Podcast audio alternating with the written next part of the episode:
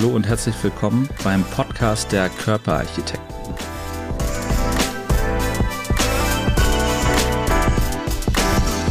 So, herzlich willkommen wieder bei der dieswöchigen Ausgabe der Körperarchitekten. Wir haben heute einen sehr jungen Gast, einen Jungmediziner, Robin. Herzlich willkommen. Ja, vielen Dank. Und wir werden heute das Fach einmal ein bisschen bedienen von der anderen Seite. Mhm. Bei mir ist das ja schon ein paar Tage her, dass ich im Studium war. Du steckst jetzt noch mittendrin. Ja. Hast aber nicht direkt mit äh, als Medizinstudent angefangen, sondern erstmal eine Ausbildung gemacht, aber auch im medizinischen Sektor. Genau, das ist richtig. Ich bin jetzt 28, mhm studiere jetzt drei Jahre Medizin hier in Hamburg und habe vorher eine Ausbildung als Krankenpfleger gemacht und bin da eigentlich auch relativ, sage ich mal, unkonventionell äh, in diese ganze Branche reingeraten, ähm, über so ein freiwilliges soziales Jahr damals. Und genau, jetzt bin ich total begeistert von dem Fach der Medizin ähm, und freue mich, mit dir ein bisschen darüber reden zu können. Also es gibt keinen Mediziner in der Familie. Nee. Du bist der Erst, Erstmediziner. Genau. Also ja. ich bin der Erste, wobei es stimmt gar nicht. Meine Cousine, die ist äh, jetzt seit, glaube ich, zwei Jahren knapp fertig mit dem Medizinstudium und ist jetzt in der äh, Pädiatrie, also in der Kinderheilkunde im UKSH. Ah, alles klar. Aber ansonsten vorher keine Verwandtschaften gehabt. Genau, UKSH ist die Uniklinik Schleswig-Holstein. Genau. Na, äh, für alle Zuhörer. Und es ging dann aber nicht gleich mit dem Studium los, sondern erstmal über den Weg der Ausbildung. Genau, also bei mir war es so, dass ich den Numerus Clausus, den man damals oder den man braucht fürs Medizinstudium, der ist ja immer so bei um die 1,0. Also eigentlich muss man ein perfektes Abitur gemacht haben, um direkt reinzukommen. Und den hatte ich damals nicht. Deswegen kam es für mich eigentlich auch gar nicht erst in Frage, das äh, Studium anzutreten. Und war so ein bisschen, ja, wusste eigentlich gar nicht, was ich machen wollen würde. Dachte erst, dass ich vielleicht auch irgendwie in die Nautik gehe, weil mein Vater damals ganz gute Connections hatte zu ja, Schifffahrt und bin dann irgendwie erst in die Logistik gegangen, in ein Krankenhaus und habe dann ein freiwilliges soziales Jahr angefangen und bin dann darüber einfach auf Station gekommen und habe lustigerweise dann auch relativ häufig auf einer plastischen Station die Sachen eingeräumt und irgendwann kam mal die Stationsleitung auf mich zu und meinte, ja, möchtest du nicht vielleicht auch mal ein bisschen die Pflege kennenlernen? Und so bin ich dann eigentlich da reingeraten und habe dann das FSJ damals aus der Logistik dann in die plastische, auf diese plastische chirurgische Station übernommen und ja, habe das dann anderthalb Jahre sogar durchgezogen und danach dann direkt im Anschluss meine Ausbildung begonnen.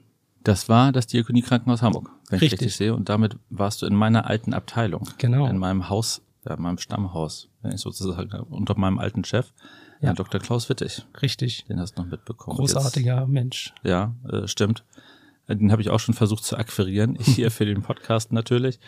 Und äh, kennst du Klaus ein bisschen näher?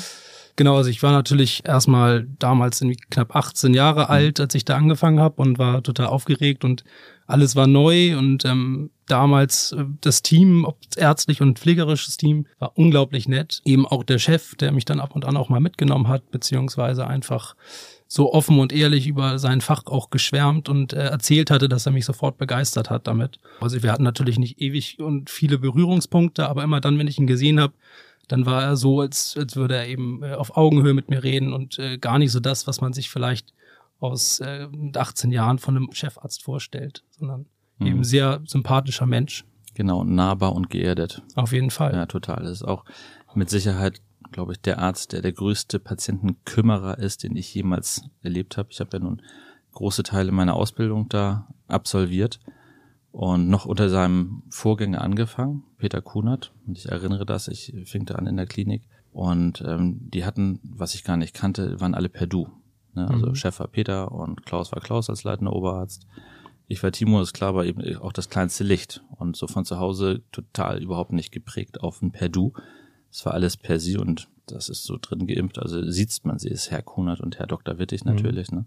Und dann wurde mir ein paar Mal gesagt von Peter Kunert, also hör mal zu, wenn du hier bleiben willst, dann ich bin Peter. Mhm. Ja, ja, alles klar, du bist mhm. Peter. Na, Herr Kuhn, dann haben Sie nochmal Zeit.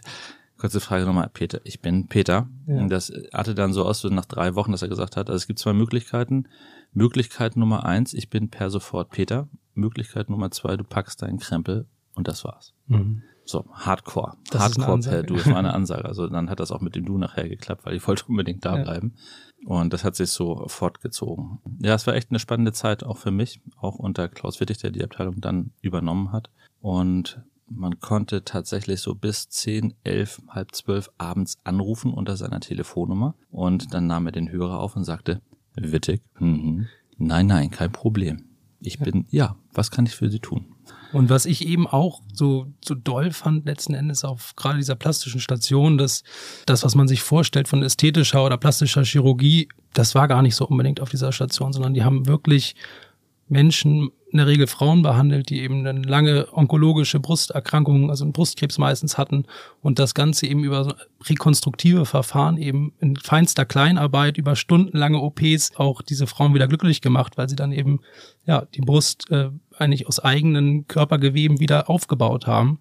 Das fand ich total erstaunlich und faszinierend und äh, war sicherlich einer derjenigen oder generell diese Station, die mich eben auch dann auf diesen Weg gebracht hat, zu studieren oder beziehungsweise dann das Fach der Medizin für mich zu entdecken. Hm. Kann ich gut verstehen. Ich weiß gar nicht, bei mir gab es, das habe ich aber schon in einem anderen Podcast erwähnt, äh, so einen anderen Hakuna Matata-Moment, wo ich bei einem Orthopäden mit im OP sein durfte, den, den ich im Computerkurs unterrichtet habe. Der Mann meiner damaligen Deutschlehrerin und äh, das war einfach super. Man war da, konnte mhm. alles schmutzig machen, viel Technik, Mikrokameras, Städte. Mega ging nach Hause und dachte, alles klar, Medizin wird's werden. Ja. Ich wusste nur noch nicht genau am Anfang, welche Art ich gerne machen wollte. Ich habe im Studium gestartet und dachte, Mensch, vielleicht Augenheilkunde wäre super, eine Brille braucht jeder, krisenfester Job. Auf jeden Fall. Ähm, war auch ein spannendes Fach, aber ich fand's im Endeffekt zu klein nachher. Man denkt noch, man will Leben retten, große Sachen machen, große OPs mhm. mit der Säge in der Hand und äh, das alles hat nachher die Plastik ja zu bieten gehabt. Zumindest tatsächlich im Krankenhaus, da im Diakonieklinikum. Ne? Also ich erinnere mich an eine wirklich spektakulär breite Ausbildung, angefangen von Amputationen über Fixateuranlagen, ja. große mikrochirurgische Eingriffe, da ist man schon sehr gut ausgebildet rausgegangen aus diesem Haus. Und dann bin ich sicher, das ist auch immer noch so. Auf jeden Fall. Also ich glaube, sicherlich eins der Aushängeschilder ja. äh, des Krankenhauses. Was macht für dich den Reiz aus in der Medizin? dass du sagst, Mensch, nach meiner Ausbildung habe ich jetzt sogar nochmal angefangen zu studieren? Ja, also der, der Reiz ist natürlich wahrscheinlich, wie es allen Leuten in dieser Branche geht, dass es einfach ein, ein Job wie kein anderer ist. Also man hat immer wieder neue Herausforderungen, man hat nie eigentlich den gleichen Alltag. Man kann mit Menschen zusammenarbeiten, Menschen letzten Endes auch helfen in Not oder eben glücklich machen, ihre Lasten nehmen und eben dieses auch schnelle Feedback, was man bekommt ähm, durch die hoffentlich gute Arbeit, die man leistet, das ist unglaublich ähm, bereichernd in der Medizin. Und man hat immer direkten Kontakt mit Menschen, arbeitet in einem großen Team zusammen. Das kann richtig viel Spaß machen, wenn das gut funktioniert. Und das sind alles so Faktoren, die mich, glaube ich, wenn ich darüber nachdenke, würde gar keinen anderen Weg für mich geben als die Medizin. So. Mhm. Und das heißt auch eine Zukunft und Karriere langfristig im Krankenhaus wäre etwas, wo du sagst, ja, könnte ich mir gut vorstellen, weil ich halt eben im größeren Umfeld mit mehr Leuten zusammenarbeiten möchte. Ja, schon. Also ich glaube, es wäre jetzt verlogen zu sagen, dass ich das bis zur Rente irgendwann machen möchte, weil es dann doch auch einfach die körperliche Anstrengung ist. Ich merke das jetzt in den knapp zehn Jahren, die ich im Krankenhaus tätig bin mit, mit FSJ und Ausbildung und jetzt im Studium, dass die Zeit doch irgendwann einem so ein bisschen auch die Energie raubt, ständige Nachtdienste, ständige Präsenz letzten Endes. Ich glaube, wenn man gerade irgendwie in einem gewissen Alter ist, wo man dann vielleicht auch andere Schwerpunkte im Leben hat, dann wird es immer schwieriger, das Ganze zu vereinbaren. Aber das Krankenhaus als solches gibt einem natürlich die Möglichkeiten, immer wieder modernste Medizin, großes Spektrum äh, zu erleben und gerade zum Anfang der Ausbildung und zum äh, Erlernen der Fähigkeiten und Fertigkeiten ist es, glaube ich, unerlässlich erstmal im Krankenhaus zu arbeiten. Und ich stelle es mir schon so vor, dass ich die ersten Jahrzehnte vielleicht dann auch im Krankenhaus verbringe. Bist du Vollzeit tätig jetzt noch neben dem Studium? Vollzeit nicht, nein. Also das Studium ist ja sozusagen schon Vollzeit. Mhm. Ähm, Job. Ähm, man darf, glaube ich, maximal 20 Stunden die Woche arbeiten, noch nebenbei. Das erreiche ich meistens tatsächlich auch, weil eigentlich immer Bedarf ist. Ja.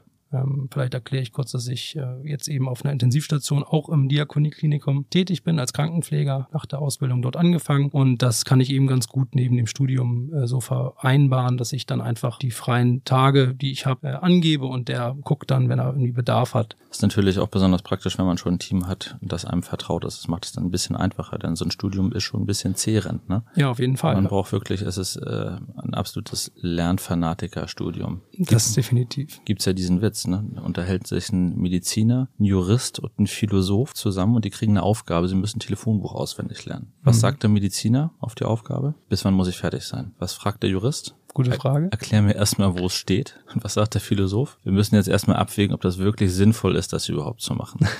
also. Und ähm, ich glaube, das spiegelt das Studium tatsächlich wirklich wieder. Es ist viel ja. stumpfe Lernerei Auf jeden mit Fall. einer irren Flut von Informationen, die man sich da in den Kopf reindrücken ja. muss. Das auf jeden Fall. Ich habe mich manchmal gefragt, ob man wirklich alles von dem braucht in der Tiefe. Bin nicht hundertprozentig abschließend sicher, ob das der Fall ist. Ich glaube, man könnte einiges verschlanken, aber unterm Strich finde ich es gut, dass es so aufgebaut ist, dass man doch wirklich in jeden Fachbereich reingeschnuppert hat. Weil es zumindest für meinen Alltag einfach bei der Indikationsstellung empfinde ich es als wichtig, eben nicht nur stumpf zu gucken, was will ich operieren, sondern mit einem holistischen Verständnis an den Patienten ranzugehen, um abklopfen zu können, macht das Sinn. Gibt es irgendwo Gefahrenpunkte? Aufgrund anderer Vorerkrankungen, anderer Bereiche, die sagen, ey, Moment, hier äh, müssen wir nochmal genauer nachgucken, nochmal zum Spezialisten checken, ob das wirklich in Ordnung ist, ob es safe ist, damit man das Patientenleben nicht riskiert. Also mhm. ich glaube, das wäre einem sicherlich nicht möglich, wenn man so ein ganzes Schmalspurstudium hätte. Nee, glaube ich auch. Also ich muss sagen, das ist mir, glaube ich, gerade in der Vorklinik so schon ziemlich, also in dem ersten Abschnitt mhm. der ärztlichen Ausbildung schon leichter gefallen ist, dass ich einfach etwas älter war und so ein bisschen das Ganze priorisieren konnte, was eigentlich wirklich wichtig ist oder was mir zumindest irgendwie plausibel erklingt und was eben vielleicht einfach so good to know war, weil es eben einfach auch eine irrsinnige Fülle an ja, Wissenschaft ist und äh, Naturwissenschaft, was man erstmal lernen muss. Aber also ich glaube auch, dass es zum Verständnis der Medizin oder Verständnis des Menschseins einfach unerlässlich ist, dass man die Sachen einfach immer mal gehört hat. Und es gibt ja auch so viele Möglichkeiten, die man später als Mediziner machen kann. Kann ja in die Forschung gehen und dann braucht man eben auch Verständnis von Grundlagen. Ja. deswegen ist es schon richtig so, dass man das auch alles beigebracht bekommt. Tatsächlich aus meiner Erinnerung heraus sind bestimmt 25 Prozent oder noch ein kleines bisschen mehr meiner Mitkommilitonen niemals als Arzt letzten Endes geendet, sondern haben ja. den Weg in die Wirtschaft gesucht und sind einfach verschwunden. Ja. Ich weiß nicht, wie das jetzt ist. Viele von denen haben dann auch nach dem Physikum, also nach der Vorklinik schon beendet, sind dann raus. Ich habe gesagt, hm, jetzt genügt, ich habe das, was ich irgendwie brauche und dann äh, haben die dann einen beruflichen Einstieg gefunden. Ja, erlebe ich auch so ein bisschen. Also ich habe jetzt die Vorklinik rum. Ich merke schon, dass viele Leute irgendwie entweder sich einen Monat oder ein, ein halbes Jahr Pause gönnen oder aber auch wirklich jetzt nochmal irgendwie überlegen, ob sie das eigentlich machen möchten. Jetzt werden mhm. sie auch auf die Patienten losgelassen. Mhm. Das stimmt. Das ist, glaube ich, eins der Probleme definitiv, wodurch der Ärztemangel letzten Endes auch so ein bisschen begründet ist, dass einfach viele Leute irgendwann die Lust vielleicht so ein bisschen verlieren durch diese lange Zeit des dauernden Lernpensums. Und wenn das nicht hundertprozentig was für einen ist, dann ähm, ja, es ist vielleicht auch die bessere Entscheidung manchmal. Kann das sein, kann aber auch sein, dass die Aussichten natürlich nicht mehr ganz so rosig sind wie früher. Das auf jeden ja, Fall. Also, wer sich vorstellt, man studiert Medizin, zumindest in Deutschland, und äh, hat dann für alle Zeiten ausgesorgt und ist alles safe. Ich glaube, ganz so ist es nicht mehr. Da hat sich das Berufsbild auch bei uns doch erheblich verändert und man muss ganz schön knüppeln. Im Krankenhaus auf jeden Fall. Äh, meine alten Kollegen von früher, die jetzt so im Präpensionsalter sind, die erzählen mir dann noch Geschichten, wenn sie bis mittags gearbeitet haben, bis 14 Uhr, dann war irgendwie eigentlich Schicht. Ja. Konnte man hier und da nochmal Praxisvertretung machen und hatte dann irgendwie einen entspannten Abend. Das ist heute undenkbar. Also Wechselzeiten werden immer kürzer zwischen den Operationen. Das ist im, in so einem großen Krankenhaus ja noch einigermaßen übersichtlich, aber auch da hat man, wenn man 45 Minuten zwischen den OPs hat, ja nicht frei, sondern man hat zu tun. Flitzt man raus auf Station, muss ein paar Sachen erledigen. Ja. Schon eher vom Personalmangel eine Mangelverwaltung eigentlich in meiner Erinnerung. Ja, schon. Also ich erlebe das auch immer wieder, dass junge Ärzte, mit denen man dann natürlich auch auf den Stationen zusammenarbeitet, äh, erstmal erschrocken sind über das Pensum, was äh, zu fahren ist. Und das ist sicherlich auch ein Thema unserer Generation, immer mehr eben diese Work-Life-Balance äh, haben möchten und dann eben entweder entscheiden, wenn es möglich ist, wenn der Chef das auch ermöglicht, ähm, dann eben so zu reduzieren vielleicht, dass es dann für sie erträglich wird, sag ich mal. Hört sich vielleicht ein bisschen doof an, aber ist tatsächlich manchmal so. Oder halt eben eben dann wirklich auch wieder umswitchen auf irgendwas anderes. Homeoffice. Homeoffice. Finde ich auch Arbeitsmedizin. Arbeitsmedizin, ja, ja, genau, irgendwie so Oder MDK Wirtschaft, gehen. Journalismus. Work-Life-Balance ist, glaube ich, wenn man da ein bisschen was erreichen will, auf allen Fällen ist die Balance erstmal bei Work ja. angesetzt. So habe ich das in Erinnerung. Wenn man seinen OP-Katalog vollkriegen möchte, während des Tagesgeschäfts ist es einfach so knapp getimt, dass wenig Zeit ist zum Erklären. Also läuft ja. das in den Diensten. Also bleibt man da und bleibt man länger. Wenn das Tagespensum ein bisschen abgeklungen ist, dann hat man mal Zeit, auch selber mehr rangelassen werden zu dürfen.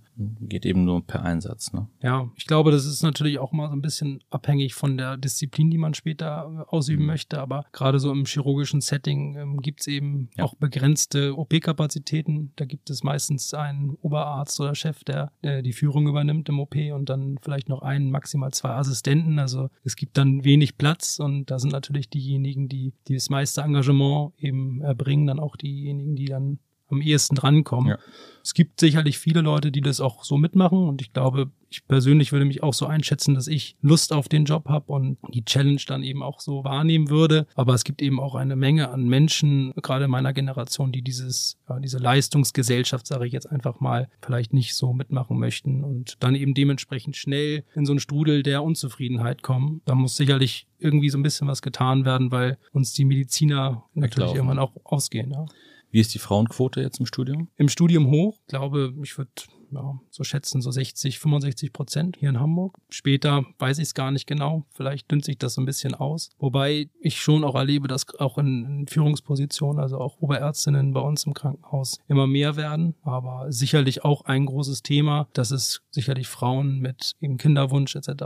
sehr schwer gemacht wird, vielleicht da Karriere zu machen, so dass sie dann irgendwann auch aus dem Assistenzarztsein herauskommen. Hat das Krankenhaus einen, einen Klinikkindergarten? Ja, hat es. Das ist ja vor, glaube ich, ja, 2011 ist es gebaut 2011 worden. 2011 war es fertig, ja. Genau. Und daneben ist dann noch ein MVZ-Ärztehaus gebaut worden und unten ist ein Kindergarten auch drin. Ja. ja okay. Neben der Geriatrie, also da sind wirklich Generationen vereint. Alt und neu zusammen. Passt eigentlich ganz gut, ne? Ja. Der Medizin wird insgesamt weiblicher. Ja. Das ist so. Das war auch bei mir, hatte sich das schon abgezeichnet tatsächlich. Woher es nun genau kommt, weiß ich nicht, aber tatsächlich sind mehr Männer wieder in die Wirtschaft zurückgegangen, letzten Endes. Ne? Wie hattest du das damals erlebt als ähm, Assistent oder? Ich kenne es so, ich bin viel gereist jetzt in den letzten 15 Jahren. Überall auf der Welt habe mir viele Chirurgen, viele sehr, sehr, sehr, sehr gute Chirurgen meines Fachs angesehen. Und die haben alle eins gemeinsam. Und äh, der kleine gemeinsame Nenner ist, je komplizierter es wurde im OP, je mehr Stress da war, desto ruhiger sind die geworden. Ja. Von denen hat keiner geschrien, ist nervös, hat irgendwie dies und das gemacht und tausend Siebe aufgerissen, sondern die ist einfach ein bisschen ruhiger geworden und die haben äh, ihr Ding durchgezogen und das war's. Und zeichnet ja. für mich auch einen guten Chirurgen aus, dass er gerade in einer schwierigen Situation Ruhe behält und sich da fokussieren kann auf das, worum es gerade wirklich geht. Und Schreien hilft da definitiv nicht weiter. Das ist äh, definitiv, glaube ich, auch so. Ich bin lustigerweise jetzt mhm. gerade in der Gefäßchirurgie, in der Formulatur. Also man macht äh, im Medizinstudium vier Monate lang Formulatur ähm, und schnuppert sozusagen schon mal äh, für einen ganzen Monat in ein spezielles Fach, was man sich aussuchen kann. Und da habe ich mir jetzt die Gefäßchirurgie ausgesucht und war da auch bei einer OP jetzt dabei, wo äh, es eben zu einer Blutung kam. Passiert natürlich häufiger mal bei den bei so Gefäßeingriffen und stand natürlich erstmal daneben, ähm, als es dann so aus der Leiste rausschoss. Und wenn man das jetzt erstmal nicht gewohnt ist, dann kommt einem das natürlich erstmal sehr, sehr ähm, stressig vor. Und ich fand es auch unglaublich bewundernswert, wie ruhig die Oberärztinnen dann blieben, Oberärztinnen in dem Fall, und das ganz souverän gemeistert haben. Und das ist wirklich erstaunlich gewesen. Das könnt ihr noch toppen mit unserem alten Chef, den du, ja. wie gesagt, ja auch kennst, mit äh, nach Herzoperation und einem großen Infekt des Brustbeins, wo wir dann den Knochen wegnehmen mussten, alles, was irgendwie infiziert war. Und das ist dann ja alles sehr miteinander verbacken. Ja. Und ähm, bei der Säuberung letzten Endes und der Entfernung des toten Gewebes war man dann plötzlich im rechten Vorhof. Oh. Und dann füllt da möchte sich, man nicht sein. Da möchte man nicht sein. Dann füllt sich das OP-Gebiet sehr, sehr schnell mit Blut. Ja. kann gar nicht so schnell gucken, wie das tatsächlich ist. Und da muss man echt ganz cool den Finger reinstecken. Tatsächlich. Ja, auch das haben die auch. Finger raufwarten und dann so, hm, ich brauche mal die Filznaht. Ja, genau. Einmal tief durchatmen vielleicht Einmal noch. tief durchatmen.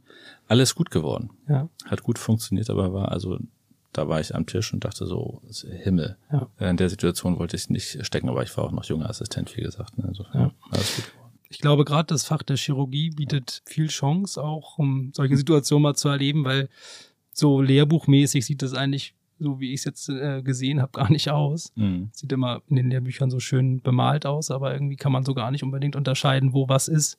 Äh, anatomische Gegebenheiten können sich ja auch bei jedem Mensch, jeder Individuum auch ändern oder anders darstellen. Das ist schon erstaunlich, wie ja, flexibel man als Chirurg heutzutage sein muss. Das ähm, stimmt. Und beziehungsweise, ja, ich fand das total bewundernswert, wie ruhig und locker die geblieben sind und das dann eben souverän gemeistert haben. Ist das jetzt die erste Formulatur, die du machst? Ja.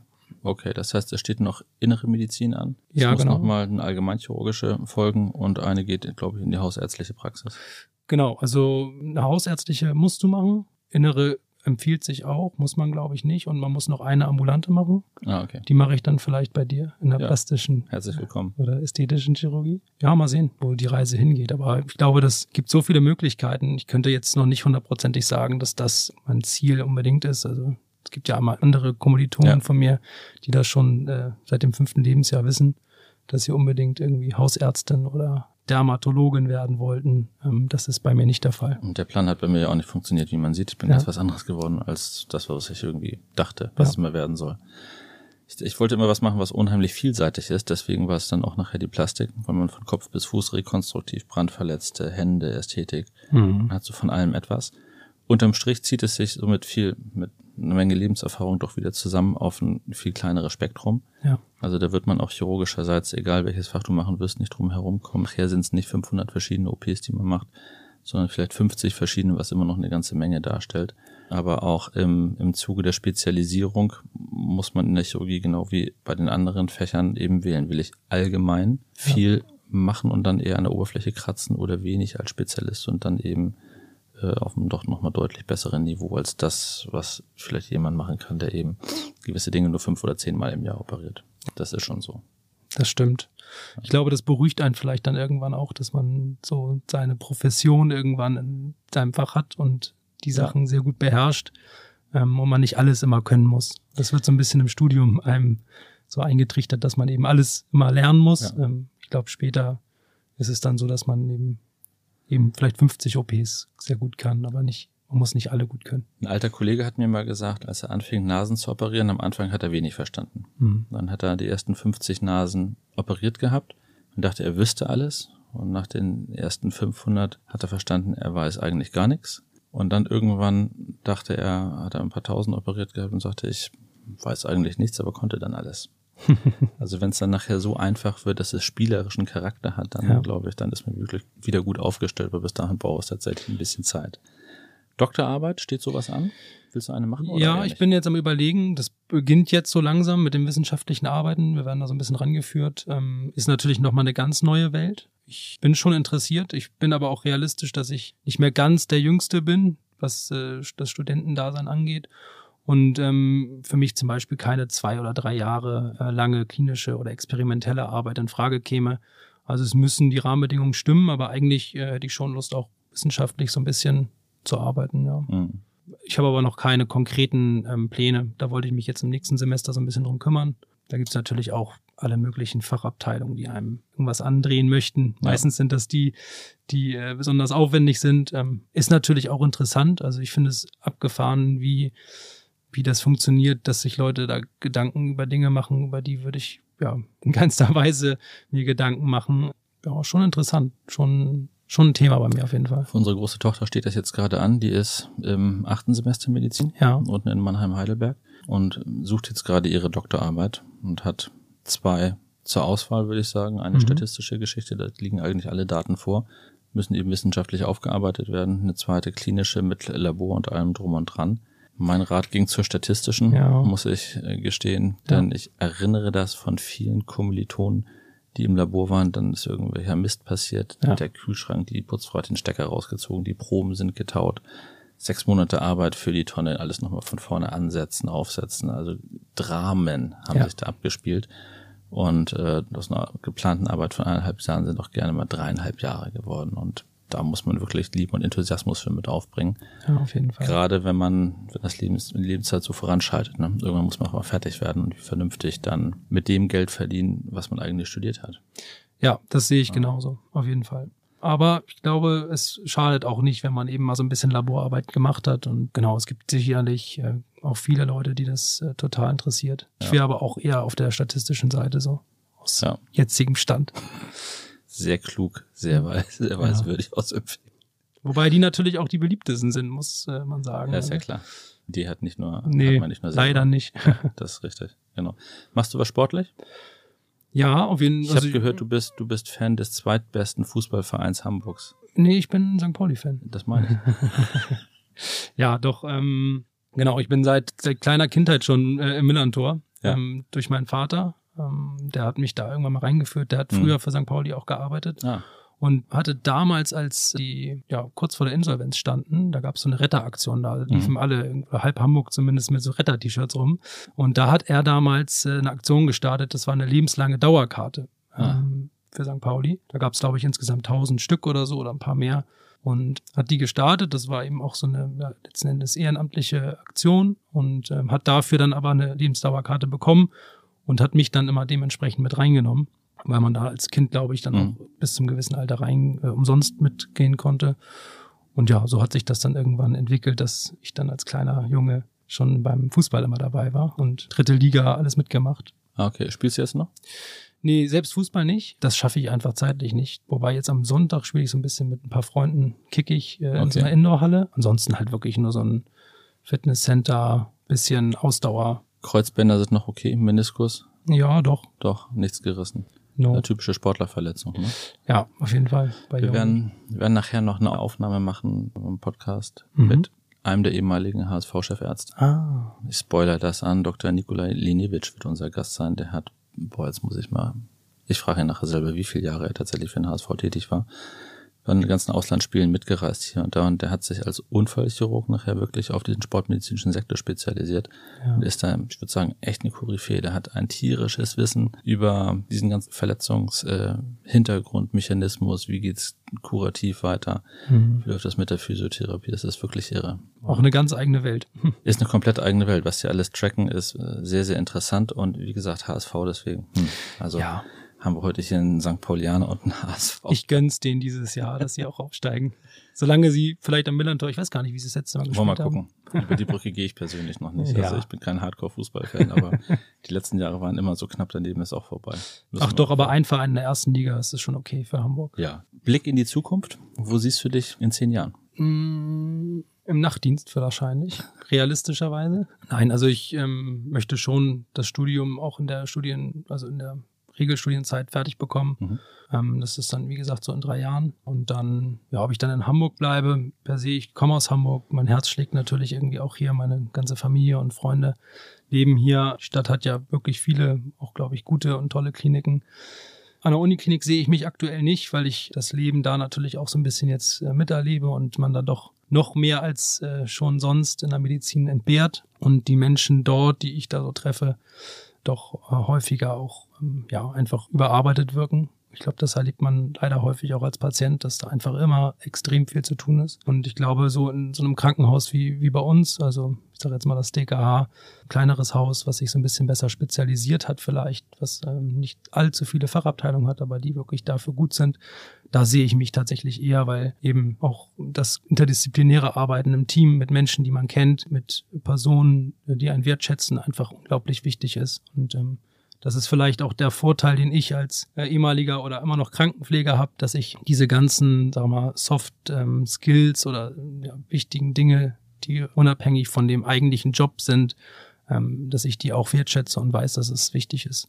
Ich glaube, auch Uniklinik macht nur wirklich für den so richtig Sinn, der wahrscheinlich dann auch eine Unikarriere haben möchte, mhm. Professorentitel anstrebt, weil es eben mit sehr viel Forschung verbunden ist. Auch wenn man da normal tätig ist, muss man publizieren, wenn nicht publiziert. Also sprich, äh, wissenschaftlich bereit ist, mitzuarbeiten, zuzuarbeiten, der hat keine großen Karrierechancen an der Klinik. Ja. Und ich hatte es für mich damals auch so bewertet. Für mich war klar chirurgisch, möchte ich tätig sein. Ich möchte gerne am OP-Tisch stehen und nicht so sehr hinterm Buch, ja. am Schreibtisch sitzen, deswegen lieber ein kleineres Haus gewählt ja. damit man schnell ans Operieren kommt. Und äh, Praxis war für mich, Vorteil. Praxis war King. Und das geht im kleinen Haus viel besser als in so einem großen Haus tatsächlich. Ja, auf jeden Fall. Also, wenn man mich fragt, aktuell Gefäßchirurgie, weiß ich nicht hundertprozentig, aber das Fach der Chirurgie, diese letzten Endes Magie im OP-Saal, im Sterilen und dann wirklich so diese Anatomie in live zu sehen, das, äh, das fasziniert mich schon aktuell am meisten.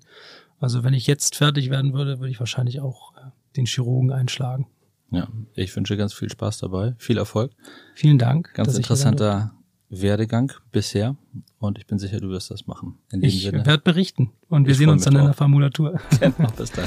Ciao, vielen, ciao. vielen Dank. Gerne. Tschüss. Tschüss.